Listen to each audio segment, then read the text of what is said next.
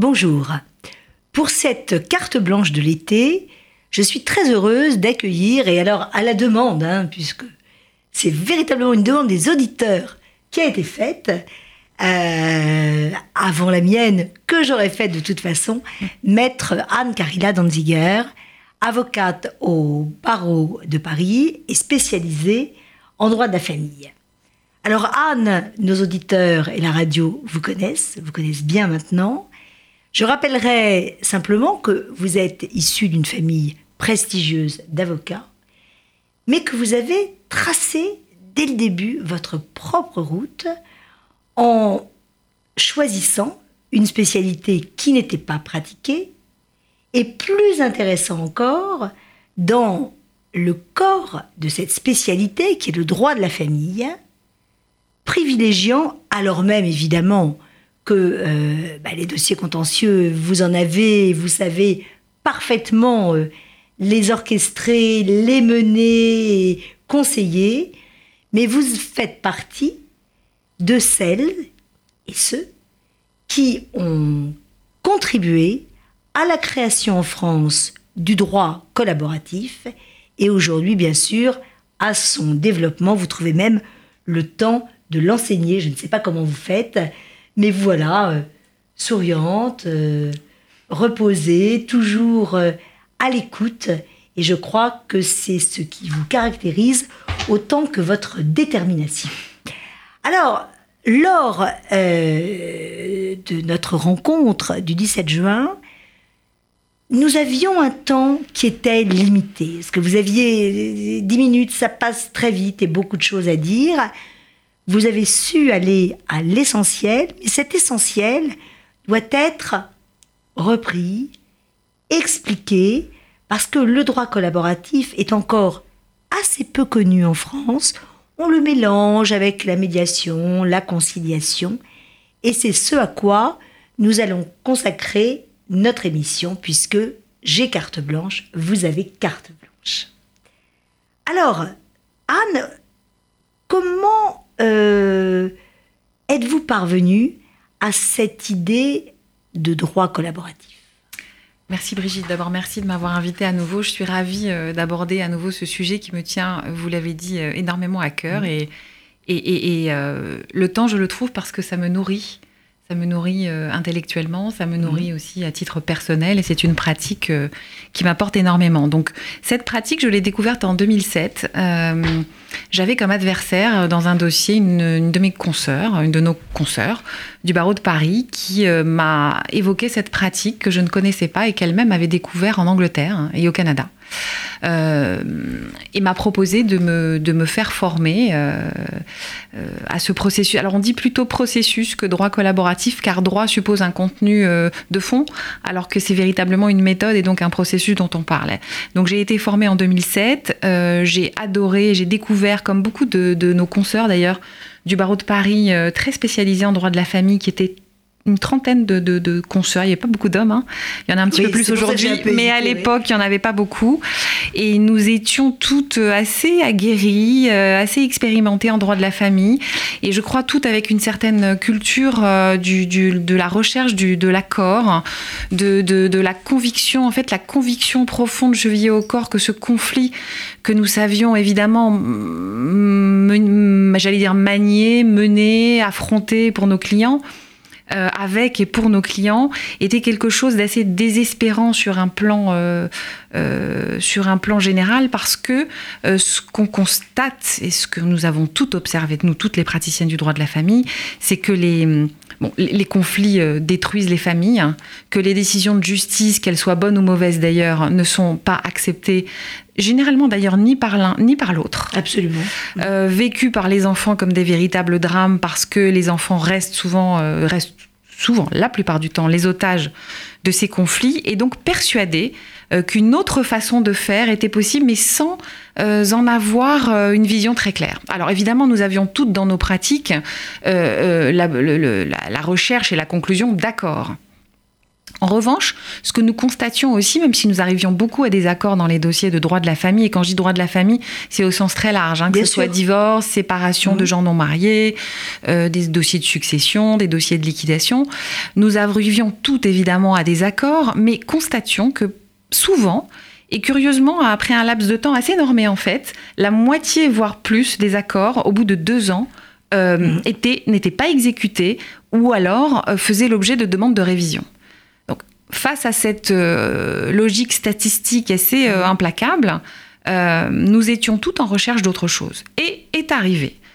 donc par le biais, je, dis son nom parce qu'elle a été la, le précurseur en, au féminin, c'est pas très joli, le précurseur de, ce mode alternatif en France. Donc notre consoeur Charlotte Butry-Cardiou l'a importé, l'a importé au barreau de Paris, a fait venir des formatrices d'abord du, Canada, du Québec, puis de, Bruxelles, de Belgique, et a formé un tout petit nombre d'avocats à ce processus. Et là, ça a été, en tout cas pour moi, ça a été une révélation parce que cette aspiration profonde euh, trouvait des outils efficaces, trouvait l'écho euh, d'abord d'un discours très construit à l'américaine, vraiment euh, euh, extrêmement efficace et, des outils.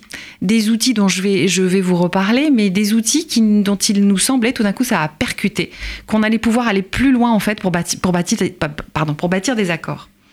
Et d'ailleurs, le droit collaboratif, il est, il, est né euh, comme ça, il est né, en fait, dans la tête d'un homme qui s'appelle Stuart Webb, euh, avocat en droit de la famille aux États-Unis, dans le Minnesota, je crois. Et Stuart Webb, qui pratiquait comme nous euh, toutes, euh, enfin mhm. comme, comme beaucoup d'avocats, le droit de la famille sur un ring, avec cette, ce sentiment de frustration dont je viens de parler, mais cette nécessité en même temps de, de mener ce combat. Stuart Webb a, a dit un jour, a décidé d'arrêter. A décidé d'arrêter ce combat judiciaire et de consacrer toute son activité en fait à la négociation. Euh, et de bâtir un protocole bien particulier euh, de rendez-vous successifs de négociation. Donc, je, vais vous en parler et vous en donner un peu le détail pour arriver à, des solutions d'accord qui sortent de négociations dites de position pour entrer dans des négociations euh, raisonnées et s'engageant, proposant à ses clients un contrat assez particulier entre avocat et client, qui est je vais être l'avocat qui va vous mener à cet accord, et si nous n'y arrivons pas, je ne serai pas l'avocat qui plaidera votre dossier. Ça a été inventé dans les années 80, ça a été importé d'abord en Californie, ça a eu un succès fou en Californie dans les années 90, ça a été codifié dans certains États aux États-Unis, en particulier les États de l'Ouest. Euh, tous les barreaux maintenant américains connaissent cette pratique. Au Canada, c'est devenu le quotidien. En Angleterre, c'est aussi le quotidien. Et en Israël, c'est également beaucoup pratiqué. Ce sont aujourd'hui principalement les pays de common law qui pratiquent le droit collaboratif, le processus collaboratif. Je pense que une des raisons aussi peut-être un peu moins vertueuses que celle dont je vous parlais en commençant l'entretien est que dans ces pays-là, euh, se séparer, divorcer coûte euh, plus qu'un bras, coûte une maison, coûte une vie, coûte les honoraires d'avocats, ça n'ont rien à voir avec les honoraires des avocats européens et français. Et le contentieux dans les pays de common law est absolument euh, épouvantablement cher. Donc mm. je pense que ce sont aussi des pays qui ont plus une culture de contrat et plus une culture de compromis pour euh, éviter euh, tous les écueils du système judiciaire. Donc c'est aussi ce qui les a conduits à ça. Mais il n'en demeure pas moins que dans ces pays-là, dans ce monde-là de common law, c'est devenu aujourd'hui un recours extrêmement répandu. voilà comment c'est né et Stuart Webb, il l'a voulu euh, comme un mode alternatif de résolution des conflits, conçu donc par un avocat connaissant de l'intérieur euh, les écueils du conflit judiciaire, et il l'a conçu pour les avocats. Donc c'est vraiment pensé pour les avocats. C'est une forme de médiation en fait faite par les avocats, et c'est très spécifique puisqu'on ne peut pas le pratiquer. On peut le pratiquer si on est non avocat, mais euh, on ne peut pas arriver à l'accord dans toute sa globalité jusqu'au terme souhaité, qui est évidemment son homologation judiciaire. Quand homologation, il doit y avoir. Merci pour cette euh, introduction extrêmement claire. Euh, vous avez tout à fait raison, Anne, de dire processus parce que ça montre le cheminement. Je voudrais juste, pour appuyer ce que vous avez euh, dit, indiquer que j'avais fait cette formation dans les années euh, quand j'exerçais bien sûr encore.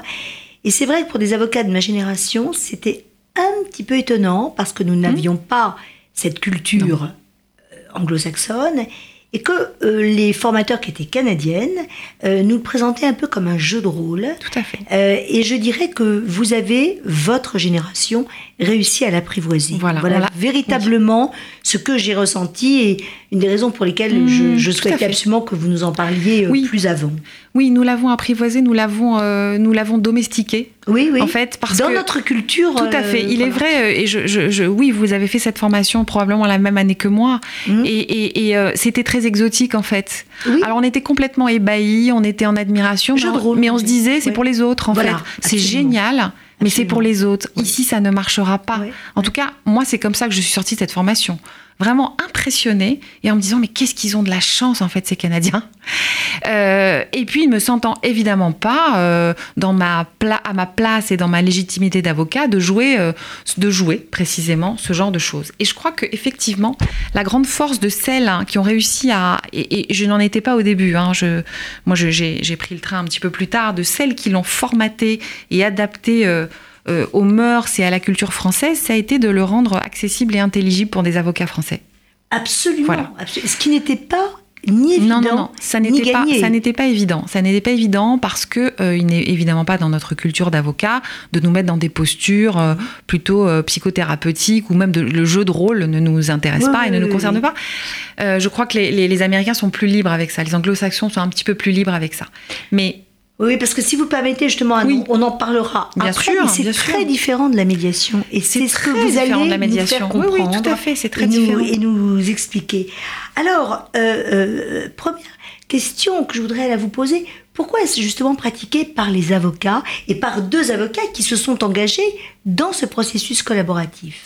Alors, c'est pratiqué par les avocats comme tout à fait, tout simplement, comme deux avocats qui cherchent à arriver à un accord. D'accord. Tout simplement, Mhm. en étant persuadés que dans certains cas, parce que là, je voudrais le dire aussi, ça n'est pas accessible à tous les dossiers et à tous les clients, que dans certains cas, ce sera une méthode plus porteuse et plus fructueuse. Euh, quand je dis que ça n'est pas euh, réservé à tous les dossiers, c'est que, euh, bah, d'abord, comme la médiation, alors ça, c'est un point commun avec la médiation, évidemment, nos clients doivent être volontaires.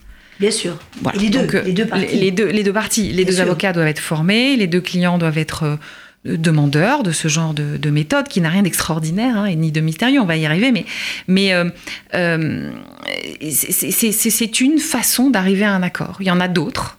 Donc généralement, en tout cas moi, quand je reçois des clients qui m'exposent leurs problématiques de séparation ou de divorce, je leur explique qu'il y a plusieurs façons de divorcer. Donc par consentement mutuel ou bien dans un cadre judiciaire, à défaut d'accord. Et je leur explique aussi dans un second temps qu'il y a aussi plusieurs façons d'arriver à un accord, en fait.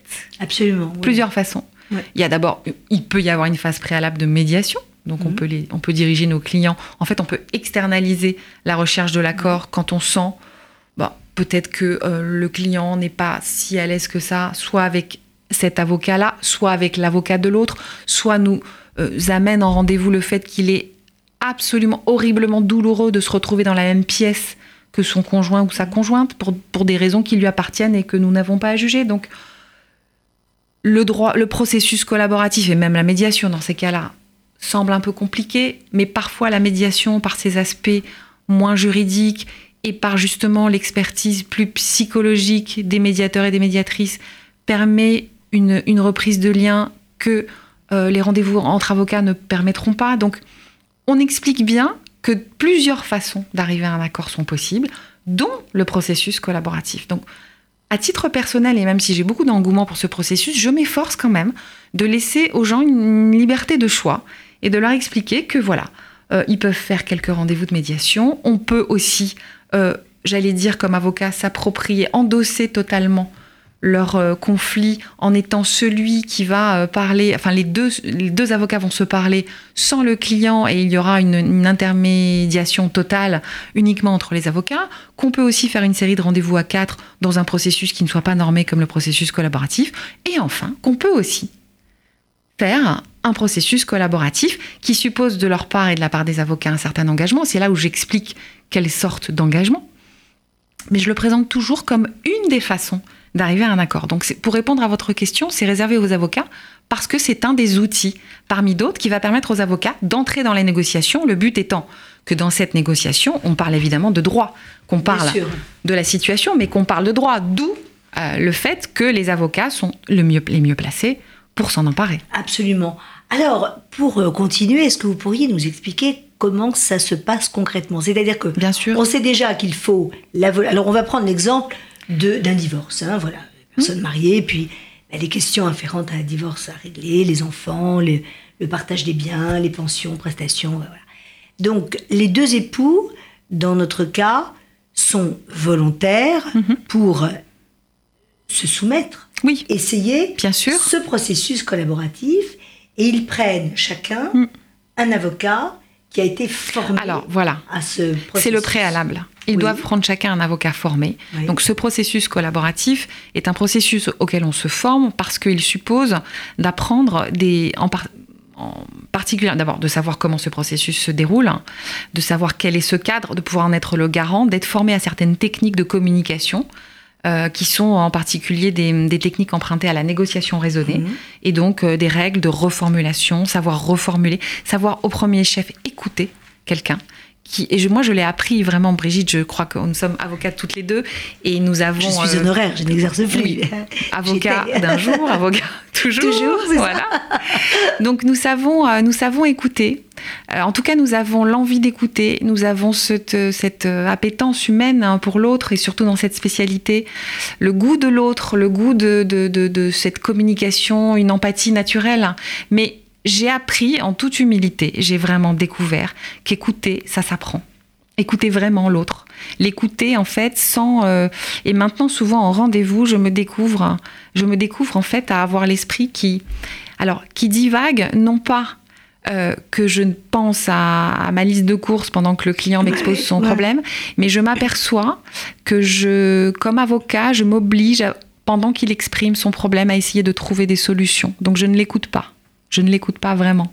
Et on apprend euh, au, cours de cette formation, ben, on apprend à, vraiment essayer de libérer son esprit et ses oreilles et ses yeux et même son langage non verbal, de telle sorte à être dans une position d'accueil de la parole du client et de toute sa parole, de le laisser parler, de lui laisser de la place. On apprend aussi à reformuler. Reformuler, c'est quoi? Euh, C'est pouvoir, quand on est l'avocat de l'un, euh, écouter l'autre, donc écouter l'autre client, celui qui n'est pas son client, le, client de l'autre avocat, et pouvoir l'écouter comme je viens de le dire, mais aussi reformuler ce qu'il a dit, alors assez systématiquement, ce qui au début peut paraître un peu bizarre et voire parfois un peu agaçant pour des gens qui ne sont pas rodés à ce genre de technique, mais arriver à dire à l'autre en fait en reformulant qu'en fait on l'a vraiment écouté, on a que l'autre puisse entendre, restituer ses paroles, que ça soit même par une simple répétition de ce qu'il a dit, est quelque chose d'assez magique. Parce que quand quelqu'un se sent écouté, et que surtout ce que ce quelqu'un n'est pas son client, il y a beaucoup de barrières qui tombent. Donc on apprend, alors on s'y entraîne, c'est aussi l'objet de toute une vie professionnelle, hein, de savoir euh, euh, entraîner ces, ces, outils, les outils en fait, les outils de l'empathie. L'empathie on l'a, sinon on ne ferait pas ce métier. Le goût de l'humain, on l'a. Mais ça se travaille, c'est un muscle. Et comme tous les muscles, ça se travaille, ça se cultive, ça se développe. Donc je, suis, j'insiste un peu longuement sur la formation parce qu'elle est essentielle. Ah oui, oui, bien sûr. Donc oui, un avocat formé, un avocat formé à ces techniques de, de, communication non violente en fait. Mhm. Un avocat qui est inscrit, alors plus prosaïquement, il y a plusieurs associations qui forment au processus collaboratif. Il y en a une que j'affectionne tout particulièrement qui s'appelle l'AFPDC, l'association mhm. de formation des praticiens en droit collaboratif, euh, qui, euh, qui est extrêmement sérieuse, qui euh, emprunte tous ses standards de formation aux associations américaines et aux règles développées aux États-Unis et au mhm. Canada, avec beaucoup de succès et beaucoup de retours d'efficacité. Donc moi, je, en tout cas, cette, ce label est, important. Et personnellement, moi, j'aime travailler avec des avocats qui ont été formés par cette association. Et j'ai maintenant un réseau assez important. On peut d'ailleurs diriger nos clients vers certains confrères formés. Donc, le préalable, ce sont deux avocats formés. Euh, et puis il y a des règles en fait. Ce qui est important de savoir quand on parle du processus collaboratif à un client, c'est d'abord de lui expliquer quelles sont les règles essentielles qui vont présider au déroulement de ce processus. D'abord le fait hein, que ce processus va nécessairement se dérouler en dehors de l'ombre portée du juge et du tribunal. On s'interdit de saisir le tribunal pendant la durée du processus collaboratif. C'est une interdiction contractuelle, donc elle est mutuellement et, collectivement acceptée. Hein, euh, donc c'est un contrat, c'est C'est un contrat. On va signer une convention mmh. qu'on appelle une convention collaborative, une mmh. convention de, de, processus collaboratif, et sera rappelé dans ce contrat cette interdiction de saisir le juge. Raison pour laquelle aussi je disais que ce processus n'est pas réservé à tout le monde. Bien évidemment, quand nos clients euh, nous saisissent de dossiers urgents euh, ou, avec des violences, avec des problèmes de maltraitance sur les enfants ou des violences conjugales ou des impayés de pension alimentaire ou des, choses de cet ordre, il serait vraiment irresponsable de la part d'un avocat, mais d'ailleurs d'engager son client dans quelque forme de négociation que ce soit. Et là, il faut agir, il faut saisir le juge, la plupart du temps en urgence, il faut protéger, et la question ne se pose pas. Donc, règle essentielle, rester en dehors du cadre judiciaire. Pourquoi? Et ça, je pense que comme avocat aussi, vous le comprendrez très bien.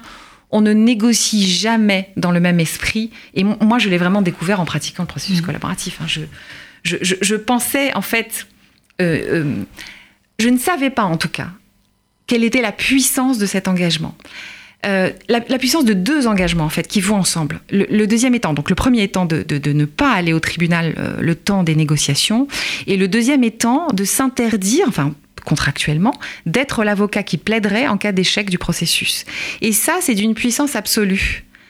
Parce que on ne négocie absolument pas dans le même esprit et on est en fait dans une liberté euh, d'échange, d'imagination, de parole, euh, même si on est toujours sous l'empire du secret professionnel, quel que soit le cadre entre avocats. Mais véritablement, et je crois que ça, on l'a tous vécu, quand on négocie dans un cadre classique, rien de ce qui se dit ne tombe dans l'oreille d'un sourd, aucun document qui circule, et on a toujours cette petite musique dans l'oreille qui est Ah, ça, j'ai pas oublié, et le jour où on plaidera, si on plaide, je te le ressortirai. Crois-moi. Bon, je le retiens. On est, tout le monde est aux aguets. Oui. On est et on est par essence dans une posture, mais qu'on soit, d'ailleurs, c'est pas euh, une question de bonne, mauvaise volonté, de bonne foi ou de mauvaise foi, on est, par définition, on est aux aguets, on est dans une posture de, guetteur, dans une posture de défiance structurelle. Mmh. En, droit collaboratif, hein, dans le cadre du processus collaboratif, comme on s'interdit euh, à la fois le tribunal, en fait, on s'interdit le tribunal à quelque stade que ce soit, pendant le processus et après. On reste avocat, je vais en parler après, pleinement avocat, extrêmement avocat. J'ai jamais été autant avocat que depuis que je pratique ce processus dans certains dossiers, mais on n'ira pas plaider. Et donc, eh ben, euh, on a une autre mentalité, une autre façon de voir les choses. Et moi, je pense qu'on a une ouverture, même intellectuelle, beaucoup plus importante. Donc ça, c'est vraiment cet engagement de, sortir du dossier en cas d'échec. C'est une des clés de voûte et on, on doit bien l'expliquer au client.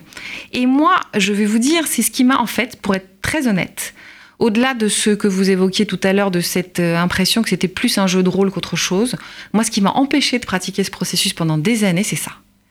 Parce que euh, euh, je me disais, mais comment est-il possible d'abandonner un client au milieu de la route? Je pensais le, problème comme ça. Je me disais, c'est un abandon.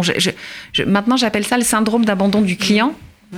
Parce que moi, j'ai été, pas été élevée comme ça, comme avocat. J'ai été éduquée, élevée, que ce soit dans ma famille ou à l'école du barreau ou à la fac ou après, dans ma pratique. Un client, on ne l'abandonne jamais. Quoi qu'il arrive, et c'est ça l'honneur de l'avocat, on est à côté de lui, on est son armure, on est son bouclier, on est son glaive, on est, on est beaucoup de choses pour lui et on ne laisse jamais tomber, jamais.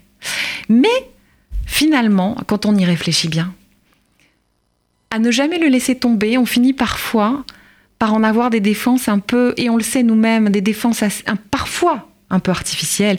En tout cas, on essaye de faire dire à la loi ce qu'elle pourrait dire, mais qu'elle ne dit pas tout à fait. On essaye de tordre la jurisprudence dans le sens qui nous arrange. On fait le tri aussi, on fait le tri dans ce que nous a dit notre client, on fait le tri dans ce qu'exprime ce que nous restitue l'autre avocat, on fait le tri. On fait le tri pour rester ce, mercenaire avec mais euh, je et dans ce je pour moi c'est pas du tout péjoratif non non au sens noble ce, ce, mmh. combattant ce combattant mmh. de, de, de, l'autre cette deuxième, euh, deuxième personne, on, on devient Mhm. notre client. Et c'est bien, moi j'ai beaucoup aimé, et je continue à aimer faire ça, et, j'ai beaucoup aimé le faire. Mais euh, on, on s'interdit en fait euh, de réfléchir les choses d'une façon d'abord un peu plus distanciée et puis, euh, et puis différente. Donc on- moi j'a- j'avais cette peur, cette euh, incapacité à, à- à lâcher le client, ce que je voyais comme lâcher un client. Et en fait, euh, à force d'échanges avec des praticiens en droit collaboratif, avec des consoeurs en particulier qui le pratiquaient beaucoup et à qui je ne cessais de demander mais comment tu fais avec ça? Comment tu fais? Et l'une d'elles un jour a fini par me répondre mais en fait ça n'est pas un problème. Ça n'est pas un problème pourquoi? Parce que ça marche toujours. Parce que moi je disais mais quand ça ne marche pas comment on fait? Et l'une m'a très finement répondu un jour, ce qui est la vérité, mais ça marche en fait. Donc ne te pose pas la question. Ne te pose pas la question et dis-toi et dis à ton client, ça va marcher. Et j'ai un peu appliqué cette méthode Coué. Je, dois avouer au début, je, j'y allais non pas à reculons, mais avec encore cette appréhension. Et en fait, il est vrai que les taux le taux d'échec est très réduit. Et que par définition, les situations dans lesquelles on a à faire face à cette euh, impression de laisser le client au milieu du guet euh, est très rare. J'y ai dû y faire face euh, une fois. Et j'avais tellement travaillé avant, parce que les, les relations entre avocat et client étaient mauvaises, hein, en fait. J'avais tellement travaillé en amont, le processus était tellement abouti que j'ai absolument pas eu l'impression d'abandonner mon client. Oui. Donc, oui. je, je- je- voilà, ce sont les règles, ce sont les règles essentielles du processus collaboratif. Je, je- il était important pour moi de les aborder Ah oui. Avant on peut pas de décrire. Voilà, Bien Ce- sûr. le, le processus collaboratif, c'est ça. C'est un mode alternatif au contentieux, en fait. Oui. C'est une alternative au contentieux dans un cadre non judiciaire mené par deux avocats formés à des techniques d'écoute et d'appréhension des dossiers qui sont différentes et qui supposent une véritable expertise et d'ailleurs qui est enseignée par exemple à Harvard. hein. on parle de choses extrêmement euh, pointues euh, qui, qui, qui, relèvent, qui sont enseignées en master. euh, Bien sûr. euh, des choses, des- ce sont des techniques hein, comme la médiation, comme voilà. Donc c'est ça le processus collaboratif et les deux piliers, c'est le non judiciaire et c'est le désistement en cas d'échec. Une fois que le client compris ça et l'a accepté, on peut l'engager dans le processus et là se déroule quelque chose de- de- d'assez particulier que je vais vous expliquer. Oui, justement. Alors, comment ça se passe? Alors ça se passe de façon euh, assez normée là encore, Oui. euh, selon les règles américaines et, et canadiennes. Une série de 6 à 8 rendez-vous, Oui. toujours à 4. Ce qui suppose aussi que le client accepte cet engagement euh, de présence avec son époux ou son, son Donc, compagnon. exemple, les deux époux Voilà, et les deux époux. avocats. Deux époux et deux avocats. Mhm. D'abord pour un rendez-vous qu'on appelle un rendez-vous test, pour ne pas euh, précipiter les gens dans quelque chose qui ne leur conviendrait pas. Donc le but du rendez-vous test est d'expliquer à quatre, de lire la convention participative euh, dont on aura préparé le projet, de la lire en rendez-vous à quatre, de réexpliquer toutes les règles du processus et surtout, moi je dirais surtout, de sentir si le courant passe à quatre. Parce qu'il y a parfois des gens qui, une fois mis dans la même pièce, même avec la meilleure volonté du Oui, monde, et parce que vous savez bien que on dit que 80% du langage est non verbal, Mhm. la posture, le regard, Mhm. euh, disent beaucoup de choses et, et- et il est parfois difficile de supporter la présence, mais que ce soit d'un avocat ou d'un client. Moi, je me suis parfois retrouvée face à des, des confrères ou des, des- leurs clients en me disant je n'y arriverai pas. Mhm. Pour des raisons purement humaines. Et je ne cherche pas d'ailleurs à comprendre pourquoi. Mhm. Donc dans ces cas-là, on fait autrement. Donc ce rendez-vous test, il est fait pour ça et on laisse un délai de réflexion à nos clients ensuite pour signer. C'est important. Quelques jours, une huitaine de jours. Si la convention est signée, on va euh, attaquer le processus, on rentre dans le dur Oui. et euh, on commence par un rendez-vous qui s'appelle le rendez-vous du récit, qui est un rendez-vous euh, au cours duquel on demande à nos clients de faire même brièvement, et d'ailleurs on peut parfois le faire si les choses sont déjà bien eng- engagées au moment du rendez-vous test. Si vraiment les gens sont déterminés à signer, on peut em- embrayer tout de suite sur le récit. Euh, qu'ils disent en quelques mots, en quelques lignes, parfois certains rédigent, comment ils arrivent là, où ils en sont, quelle est leur demande. Et toujours, et ça, ça fait partie des règles de communication auxquelles on tient, à la première personne. Donc sans prendre l'autre à partie, sans l'impliquer dans le récit en- en- sur un mode accusatoire, par exemple. Vous voyez que c'est très très différent des rendez-vous habituels euh, Bien sûr. à quatre. dans nos cabinets d'avocats. Donc un récit à la première personne qui n'appellera de la part de l'autre aucune réponse, juste une écoute. Et ce récit est reformulé par l'avocat de l'autre époux. Et c'est là Donc il entend pour la première fois. Qu'il entend pour la première fois, qu'il le découvre, qu'il mhm. s'efforce d'écouter de la façon dont mhm. j'ai décrit les choses tout à l'heure, qui s'efforce de le reformuler comme il peut, mais de façon à restituer que ce récit a été entendu. Et la puissance, euh, une des puissances du processus, mais ça, ça va bien au-delà du droit hein, d'ailleurs, mhm. c'est que quand quelqu'un se sent entendu, il y a beaucoup de barrières qui tombent. Bien sûr. Beaucoup de barrières, beaucoup de défenses. Donc on rentre comme ça dans le processus. Et à l'issue de ce rendez-vous, comme à l'issue des autres rendez-vous, celui des avocats qui ne reçoit pas chez lui, à son cabinet, va préparer un projet de compte-rendu, donc de résumé de ce qui s'est passé, euh, relu et corrigé par l'autre avocat. Et ce compte-rendu, et c'est à chaque fois la même chose, va être lu aux parties au cours du rendez-vous suivant et signé.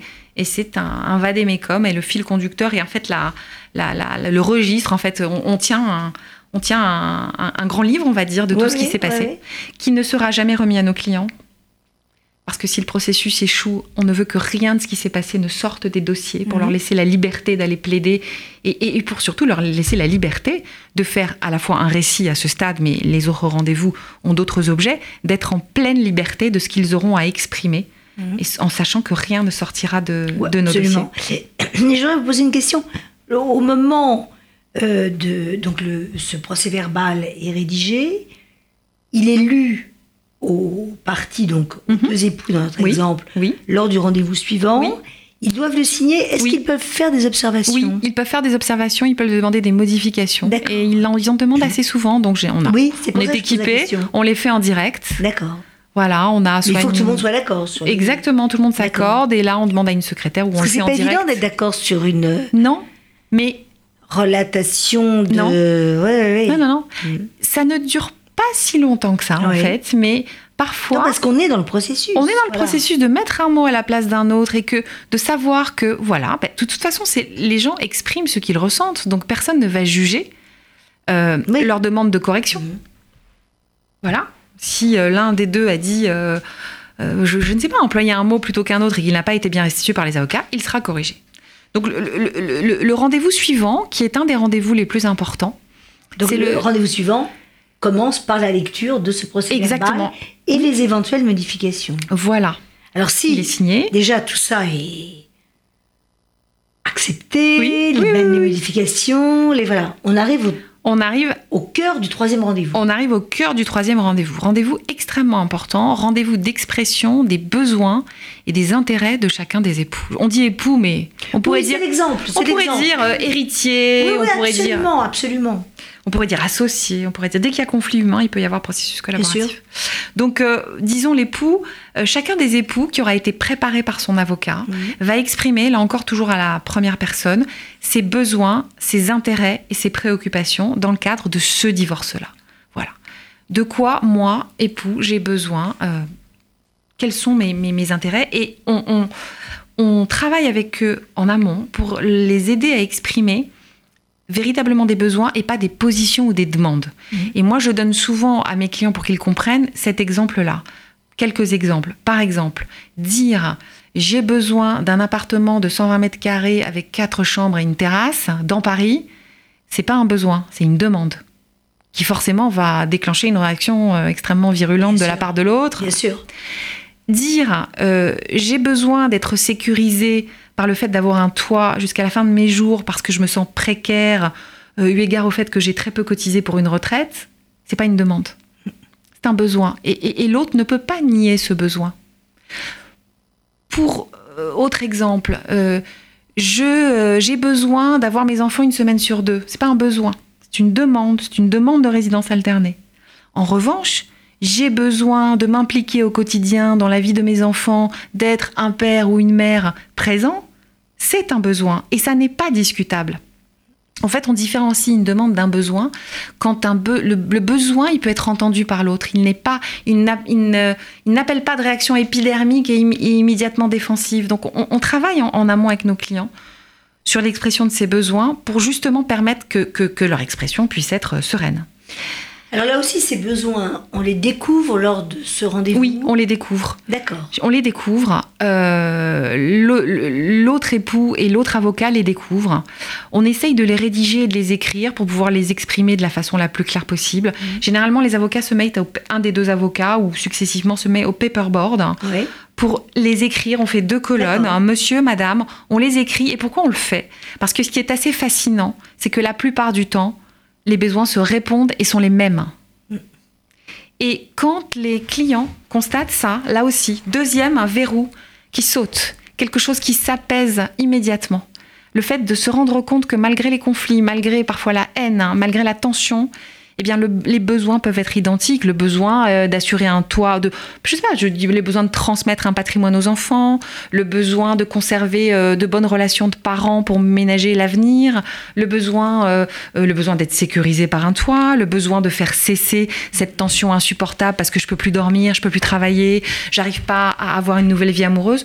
Quand tout ça, de façon assez magique, hein, je, vraiment, c'est impressionnant quand même de voir que ça peut se répondre et que finalement, les besoins antagonistes sont résiduels, c'est extraordinaire. Mais oui, parce qu'en fait, ça s'appelle besoin, ce ne sont pas des intérêts. Non. Ce ne sont pas des demandes en fait. Euh, ce peut être des intérêts et ça va. Ça peut être, ce sont peuvent être des besoins tout à fait matériels. Ah oui, bien ou immatériels. Je veux, euh, je veux que mon épouse me, me, considère dans mon rôle de père. J'ai besoin d'être considérée dans mon rôle de père. J'ai besoin, euh, dans mon milieu social, de, de, continuer à pouvoir euh, euh, justement être vue comme une mère qui s'implique dans l'éducation de ses enfants.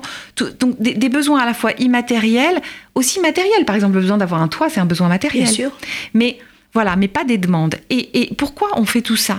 C'est parce que la finalité du processus collaboratif, la finalité en tout cas de l'accord auquel on veut aboutir en processus collaboratif, c'est d'arriver à un accord euh, en fait, d'arriver pardon, à des propositions qui ne négligent pas les besoins qui ont été exprimés par l'autre. On, ne peut pas. Et là, je vais vous donner un exemple qui va vous parler.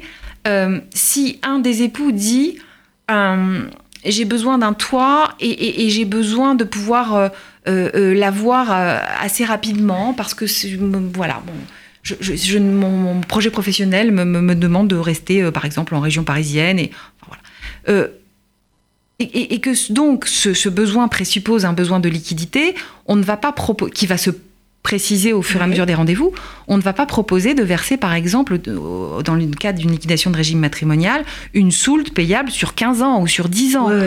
on, essayera d'imaginer autre chose. Mm. On s'interdit de faire des propositions qui ne tiennent pas compte des besoins exprimés par l'autre, mais comme c'est réciproque, mm. personne n'est perdant. C'est une mutualisation en fait de la compréhension des besoins de mhm. l'autre. C'est une mutualisation de cette écoute des besoins de l'autre. Mhm. Et comme ça marche dans les deux sens, ça ne peut pas, euh, ça ne peut pas engendrer de frustration. Donc cette liste des besoins, ça va rester notre bible et notre fil mhm. conducteur. On l'écrit, on garde d'ailleurs le paperboard sur lequel sont inscrits les, la feuille, les besoins pour s'y référer en cas de difficulté. D'accord. On arrive ensuite à un rendez-vous extrêmement important et là qui va nécessiter une préparation euh, assez approfondie entre avocats. Et c'est là où je disais que moi, j'ai jamais eu l'impression d'être autant avocat qu'en utilisant le processus mmh. collaboratif, parce que c'est le travail de l'audit, c'est le rendez-vous de l'audit. Le rendez-vous d'audit est destiné à livrer aux clients un audit de leur situation sur tous les plans. Euh, en particulier sur le plan patrimonial et financier. Ce qui veut dire transparence. Exactement. Alors, ce qui hmm. veut dire aussi en amont transparence sur le plan des pièces. Comme je vous le disais tout à l'heure, quand on est avocat, on va dire classique, on fait le tri.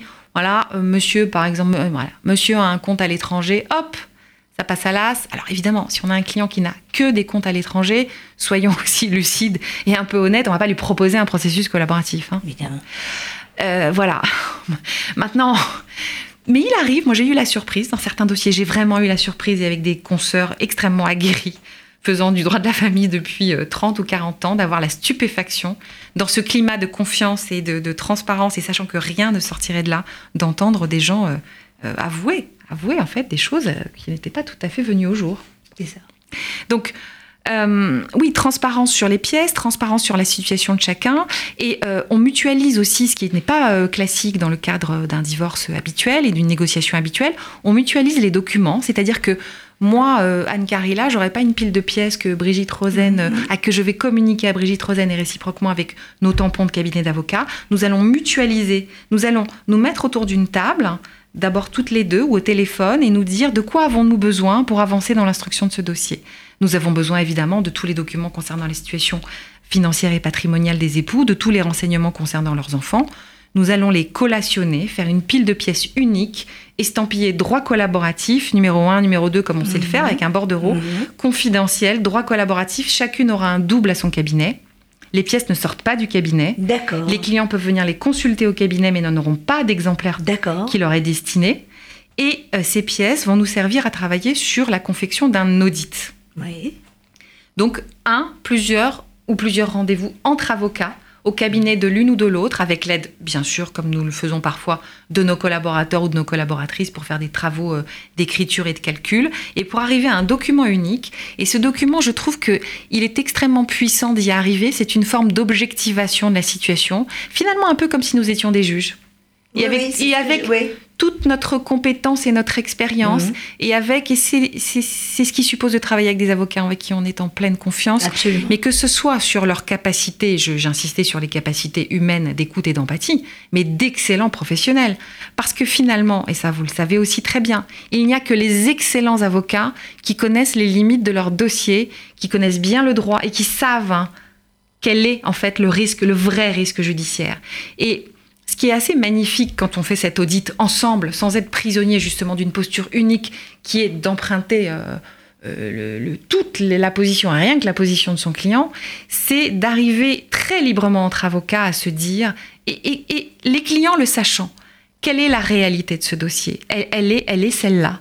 La prestation compensatoire, moi avocat, et- et vous avocat, autre avocat, nous allons la calculer parce que nous savons très bien comment faire en fait. Et nous savons le faire et nous savons à quoi nous nous référons, donc nous pouvons le faire ensemble. Nous connaissons la jurisprudence, nous connaissons les risques judiciaires et nous allons d'une seule voix communiquer à nos clients leurs leur risques judiciaires mutuels. Et si nous avons des points de désaccord, parce qu'on n'est pas non plus dans un monde merveilleux de bisounours, et on peut aussi avoir, même entre avocats très compétents, des points de vue divergents sur une jurisprudence, sur l'évolution d'une jurisprudence, sur euh, le, point de vue euh, doctrinal de tel ou tel auteur. Si nous avons une divergence, nous allons expliquer à nos clients que nous avons une divergence, nous allons leur expliquer pourquoi. Donc, euh, ils sont vraiment au cœur de notre échange, et nous allons leur expliquer que, en revanche, parfois, souvent, ce qu'on leur dit, c'est que nous ne sommes pas d'accord, mais que pour faire trancher ce désaccord, il leur faut cinq ans. Et sur ça, nous sommes d'accord. Oui. Et, Et, puis, encore, ça c'est la vision. c'est la vision optimiste. Cinq Oui. ans, c'est la vision Oui, optimiste. oui, oui. Ce qui est aussi Vous voyez, on très arrive à être d'accord tout de suite. Exactement. Ah. Ce qui est très intéressant aussi, c'est qu'une fois qu'on a expliqué la loi à nos clients, Mhm. la loi et son application évidemment, Mhm. euh, et que parfois, souvent même, l'un des deux, voire les deux, sont en révolte contre cette loi. Oui. Euh, une femme non mariée, par exemple, qui aura vécu 30 ans avec un homme qui droit aurait- et qui n'a droit à rien, va être très en colère. bien hein. sûr, bien sûr. Mais dans la mesure où euh, deux avocats d'une seule voix et avec de l'empathie vont expliquer ce qu'est la loi, on pourra lui expliquer aussi que nous comprenons très bien qu'elle soit en colère contre la loi, mais contre la loi. C'est-à-dire que c'est une façon aussi hein, d'introduire à la fois de l'objectivité et puis ce tiers essentiel, hein, mais que ce soit dans le domaine psychologique, juridique, oui, oui. la loi, la loi et rien que la loi. Et la loi met un cadre, la loi met une barrière, et la loi permet finalement, en étant la loi et en étant expliquée comme la loi qu'on ne peut pas contourner, en tout cas qu'on doit connaître, finalement fait que cette colère et cette frustration rencontrent une certaine forme de limite. Et en tout cas, que la colère finit par s'adresser à la bonne personne, c'est-à-dire à la loi et pas à l'autre qui n'a pas écrit la loi, Absolument. pas plus que l'avocat. Alors après, il y a encore deux rendez-vous. Il y a encore deux rendez-vous. Il y a même trois rendez-vous. Euh, deux rendez-vous, pardon. Il y a un rendez-vous qui est le rendez-vous des options. Une fois que les, les époux ont été informés de ce qu'est la loi et de ce qu'est la jurisprudence et surtout dans quelle, euh, de quelle façon elle s'applique à leur dossier, parce qu'on parle de choses très concrètes. hein. Bien sûr. Euh, on sûr. fait même, au cours de ce rendez-vous d'audit, on fait même venir des tiers sachants. Et souvent, moi, je fais beaucoup intervenir les notaires. Il y a des notaires formés en droit collaboratif Ah, et qui euh, viennent expliquer comment se fait une liquidation de régime matrimonial. Nous aimons bien les faire intervenir parce que quand c'est le notaire qui parle, et ça vous le savez aussi Brigitte, Mhm. les notaires, ce que disent les notaires souvent et parole d'évangile, Mmh. Mais là encore plus, parce qu'un notaire formé au droit collaboratif, sachant justement utiliser ces règles de communication, venant expliquer dans ce cadre-là ce qu'est une liquidation et expliquant aux parties quels seraient leurs droits liquidatifs en toute objectivité, euh, vraiment rencontre une écoute euh, extrêmement euh, constructive. Donc, une fois que les, époux sont informés de ce qu'est la loi et son application à leur cas, mmh. Là, on a un rendez-vous que j'aime bien, moi, qui s'appelle le rendez-vous des options, où on ne s'interdit rien. On se met là aussi au paperboard, deux avocats, et on écrit, on, écrit quelles sont toutes les options possibles dans ce dossier-là, sans s'en interdire aucune. Aucune. Même si elle est euh, presque dans la réalité inenvisageable. Euh, je garde l'appartement, tu gardes l'appartement, on le vend, on le donne aux enfants, les enfants y restent, on s'en va, on jette tout. On jette tout. Alors, ça, on le fait aussi, mais on le fait jamais ensemble. Mm. On le fait souvent avec nos clients dans le secret de nos échanges euh, au cabinet. Et puis on le fait aussi, nous, avocats, toujours en ayant en tête ce que souhaite, on sait ce que notre client a dans la tête et on se censure beaucoup. En fait, et ça je m'en suis aperçue aussi beaucoup en toute humilité, on se censure beaucoup, on ne laisse pas son cerveau, ce muscle très créatif, mhm. faire son travail. Et ce rendez-vous à quatre d'options est extrêmement foisonnant, on jette des idées euh, dans tous les sens et, les clients doivent aussi s'en emparer. On leur demande aussi de jeter des, idées sur le papier. Et à ce stade, qui est presque le stade final, il n'y a pas un moment, euh, non mais ça va pas, non mais si. tu es complètement folle, euh, si. et toi tu raisonnes, enfin... Si, si, ah, que... si, mais on dit bien que ce ne sont des idées et des options et que ce ne sont pas des demandes, là encore, pas des solutions. Là où ça patine un peu, pour être tout à fait mhm. réaliste, c'est plutôt au moment de l'audit. Parce que l'audit peut être plus ou moins long en fonction de la complexité des dossiers. Et que les, là, les gens, et on les comprend, euh, on arrive à, arrive à souvent disant, écoutez, on, on voudrait, on a hâte d'arriver à la solution, en fait. Parce qu'on est, on est en souffrance. Euh, Généralement, ils vivent plus ensemble, hein, sinon c'était un petit peu compliqué quand même d'arriver à ce genre. Mais on a pu faire des processus extrêmement euh, raccourcis aussi mhm. hein, dans le temps pour euh, essayer de pas trop espacer les, rendez-vous pour faire des processus plus courts. Mais euh, ils patinent un peu, ils peuvent parfois fatiguer au moment du, de l'audit. Généralement, au moment des options, ils sont plus, plus, plus libérés et un peu plus calmes. Et puis, le rendez-vous des options, une fois qu'on a vraiment listé de façon assez... Euh, alors, quand je dis qu'on jette sur le papier, qu'on ne s'interdit rien, ça a l'air d'être un peu foufou, mais en fait, c'est assez organisé. Hein. Ah oui, non, on, prend pas foufou du tout. Thème par thème, euh, qu'est-ce qu'il y, a dans une convention de divorce bien sûr, les, euh, enfants, les biens, exactement, les pensions, l'usage du nom, plein de choses. On, Tout ce on est sur RCJ, on peut parler du divorce religieux, bien sûr. plein de choses. les projets de vie des uns des autres et surtout des enfants. Et, tout ça, et est, mis dans l'ordre hein, et, tout est écrit. Mais c'est ce qui va permettre ensuite, entre l'avocat et le client, avant le dernier rendez-vous qui est le rendez-vous des offres, mhm. c'est ce qui va nous permettre justement d'aller puiser dans toutes ces options, à la lumière de l'audit et dans toutes ces options, d'essayer de construire. Alors on s'efforce, on n'y arrive pas toujours, on mhm. s'efforce de construire trois offres, en n'oubliant jamais qu'on ne peut pas construire une offre sans en négligeant les intérêts de l'autre. Et on s'efforce de construire trois offres en piochant dans toutes ces options et de les combiner. Et généralement, généralement, alors pas tout le temps, il n'y a pas de magie non plus, mais elles sont souvent les offres qui s'échangent au cours du dernier rendez-vous. Et parfois même, le rendez-vous peut ne pas se tenir, on peut s'échanger les offres entre avocats si les parties ont un petit peu de fatigue de la tenue de tous ces rendez-vous successifs.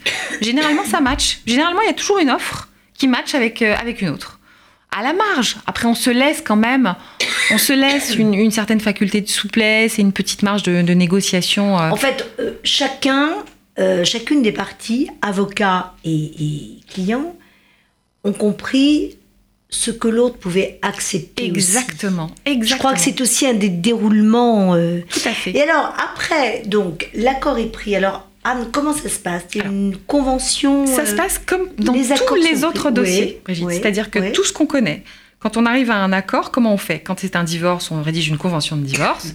Avant, on allait au tribunal, maintenant on n'y va plus et on fait enregistrer chez le notaire. Donc, en fait, la fin du processus, c'est-à-dire sa formalisation, elle est, euh, elle est de droit commun. D'accord. elle est de droit commun. Un accord sur des enfants hors mariage, on rédige un protocole, on va chez le juge, il met sa Marianne, il met son tampon, ça devient un jugement exécutoire. Un divorce, ah c'est enregistré. Donc c'est voilà, c'est exactement le même processus que pour n'importe quel accord. Mais en fait, vous avez opté pour ce droit collaboratif à un moment où c'est aussi le vœu Bien sûr. Des tribunaux. C'est le vœu, c'est le vœu de, oui. des. C'est le vœu de tout le monde C'est l'évolution de la C'est- société. C'est l'évolution de la société. C'est d'abord le vœu des, des- de nos clients parce qu'ils n'en peuvent plus de ce- ces conflits interminables et frustrants. Ils l'ont bien compris. C'est le vœu de- des pouvoirs publics parce que les tribunaux sont euh, débordés, engorgés et qu'ils veulent faire sortir le content- de plus en plus les questions familiales des tribunaux. Mhm. Hein, on parle même de la CAF maintenant pour renégocier les pensions alimentaires. Ah oui, oui. C'est dire Ce que je trouve Donc, un peu effrayant. Hein. totalement effrayant. Ah Donc ouais. c'est dire que nous, avocats, pour ces raisons-là, nous devons impérativement, moi je- je- j'explique aux jeunes avocats avec qui je travaille maintenant, que l'avenir, évidemment, c'est ce genre de processus qui, qui permet non pas une privatisation du droit, mais en tout cas une appropriation des techniques de négociation par les avocats pour que les accords se fassent dans nos cabinets, quitte à en sortir pour être homologués par un juge, mais uniquement pour être homologués. Bien sûr. Et je terminerai en disant que ce qui va dans le sens aussi, ce qui fait que ce processus est l'avenir, c'est que la connaissance du droit, là aussi, elle nous échappe, à nous, avocats. La connaissance du droit nous était réservée, avocats, magistrats, profs de droit, à un petit cercle d'initiés connaissant les Mhm. livres, les codes et voilà. Aujourd'hui, le droit, alors, on le trouve pas partout en ligne, mais nos clients ont quand même une meilleure connaissance du droit. Ça, c'est la première chose. Bientôt vont arriver les logiciels prédictifs. Les, les- ces fameux logiciels, Absolument. donc le deep learning, Ouais. euh, par. euh, alors, on peut dire que c'est bien ou c'est mal, peu importe, c'est pas le débat. Non, mais Ça là. va exister, C'est là. là. Voilà, exactement. Et l'analyse par un ordinateur de millions de décisions de jurisprudence pour annoncer une solution fait que nous, avocats, devons véritablement, pour, mais pour sauver aussi nos, nos professions, et pour rester pleinement avocat, nous approprier d'autres compétences. Et la compétence de la négociation, pour moi, est une compétence essentielle au XXIe siècle et bientôt. Et pour sauver l'humain aussi. hein. Et pour sauver l'humain, Mhm. bien sûr, pour sauver l'humain, un juge. a- c'est pas une machine Non. qui va trouver une solution au problème. Par exemple, toujours notre exemple d'époux Non. qui vont se séparer. En revanche, euh, la machine peut donner une solution, Oui. mais elle sera une des références données dans le cadre Lors de l'audit. voilà. Par exemple, en disant la machine a dit que, mais et puis la machine, elle va dire une chose comme la loi. Mais ce que permet le processus, c'est la liberté aussi. Ayant connaissance de la loi, c'est la liberté de s'en écarter. Et on ne peut s'écarter des solutions légales ou jurisprudentielles en plein accord. Un, quand on a, que quand on a pris le temps, et deux, que quand on connaît la loi et quand on sait ce qu'elle autorise ou ce qu'elle interdit. Donc, en fait, c'est cet éclairage-là que permet le processus dans un climat euh, d'une grande confiance et d'une grande sécurité. Alors, ce que je voudrais vous dire, parce que nous, ça va bientôt faire une heure. Le temps passe vite. Nous vous écoutons avec euh, vraiment euh, passion et intérêt extrêmement profond. Merci. Euh, je comprends et nous comprenons tous ce que vous avez dit en disant je ne me suis jamais senti autant avocat. Oui, Parce qu'il y a effectivement la connaissance de la loi, il y a la connaissance du risque judiciaire, il y a l'humain qui n'est jamais écarté Jamais. de ce très beau métier, il y a la construction de la solution parce que être avocat c'est pas la guerre, c'est pas les pas effets de manche, c'est pas c'est pas c'est pas ça enfin je veux dire. Non. Et euh, donc c'est vraiment le cœur du sujet et c'est répondre à une nécessité Mhm. sociétale, puisque euh, on voit là avec euh, les réformes Bien sûr. de la justice déjà en cours ou envisagées, ou euh, qu'il faut trouver des solutions Mhm. alternatives. Voilà, un autre chemin, une autre façon de faire. Une autre Absolument. façon de faire. Et alors, Anne, je voulais vous demander, est-ce que vous avez déjà une idée, enfin, du. euh, je ne vais pas parler en termes de statistiques, mais quel est le pourcentage de choix? Est-ce qu'on peut déjà le déterminer? Non, on euh, a du mal parce que la, la pratique est encore euh, jeune, elle a 10 ans. On a 1500 Oui. avocats formés en France, qui est quand même beaucoup. 1500, Ah, c'est beaucoup, oui. 1500 avocats euh, vraiment enthousiastes et voilà. Mais euh, les dossiers, euh, je peux pas vous dire. Moi, dans ma pratique, ça doit représenter à peu près 10% de mes dossiers, pas plus encore. Mais ça viendra. Moi, je. Mais c'est l'avenir. c'est, je pense que c'est l'avenir. Et d'ailleurs, à la fac, maintenant, c'est enseigné. À l'école du barreau, c'est enseigné. Les gros cabinets d'affaires s'y mettent, ce qui est quand même un signe. Alors, Ça n'est pas réservé au droit de la famille. Pas réservé du la tout. famille, Ça se pratique ouais. beaucoup en droit du travail. En fait, dès qu'il y a conflit Mhm. et qu'il y a conflit humain, que ce soit un conflit euh, d'époux, de conjoint ou que ce soit un conflit Mhm. d'associés, par exemple, en droit des affaires, un conflit employeur-salarié, dès qu'il y a conflit, en fait, cette technique est extrêmement, extrêmement précieuse. Et, et il est vrai que le signe de son succès et que certains gros cabinets d'affaires se Mhm. sont mis à le pratiquer. Il y a des groupes de travail en droit des affaires et en droit euh, du travail. Et puis, il y a aussi des, des directions juridiques dans lesquelles, en Boeing, dans sa direction juridique en droit de la construction, Ouais. pratique le droit collaboratif. Ouais. Les, les- les assurances euh, en la réparation du dommage corporel, beaucoup de confrères se mettent à pratiquer cette technique en, euh, en, réparation de dommages corporels pour éviter de commencer la procédure par un référé et la commencer par de la négociation. Bien sûr. Dans l'intérêt de la victime. Ce qui est, ce, pour terminer, enfin, vous aurez bien sûr la conclusion, mais ce que je trouve tout à fait extraordinaire, c'est qu'il y a des avocats normés. Les, les, clients, les gens en souffrance, que ce soit effectivement le, le, droit social, quelqu'un perd sa place, sûr, quelle que soit le, la famille, bien entendu, quel que soit le domaine, sont aussi accompagnés d'avocats donc qui savent, ils sont pas ah lâchés pas du tout. en eux-mêmes. Pas du tout. Ils sont pas non plus soumis à un simple arbitrage et pourtant Hmm. Dieu sait combien l'arbitrage est compliqué parce que ils sont acteurs. Mais bien sûr. De, ils se prennent pas. Enfin, je veux dire, une, paf, une décision de justice qu'il faut appliquer. Ils sont acteurs de leur avenir. Ils la construisent la solution. C'est ça qui est, qui est magnifique. Ils la construisent. Même en même temps, si on sait, comme ils la construisent ensemble. Alors après, ça n'en fait pas. Non, ça n'en fait pas les meilleurs amis du monde et ils vont pas s'entendre euh, mieux euh, après qu'avant. Je, je, suis très lucide sur ce point et d'ailleurs, ça n'est pas absolument pas ce que nous recherchons nous les avocats. En revanche, nous recherchons euh, le fait qu'ils puissent être accompagnés euh, dans la construction d'une solution qui va être la leur, la leur et pas la nôtre. Et un dernier point, parce que nous arrivons au terme de notre entretien, vous disiez que vous avez été amené à venir au, droit au, processus collaboratif parce que vous voyez que les décisions étaient remises en cause à peu mhm. près deux ans après avoir été prononcées. Euh, une construction faite par ce processus collaboratif, donc convention, qui a force exécutoire, etc., elle peut, quelques années après, être remise en cause Écoutez, pour l'instant, je n'en ai pas connaissance. Alors, il faudrait que je fasse un sondage auprès de mes confrères plus expérimentés. Mais pour l'instant, en tout cas, moi, les dossiers qui ont abouti, pour l'instant, les suites sont assez, euh, assez, euh, assez sereines.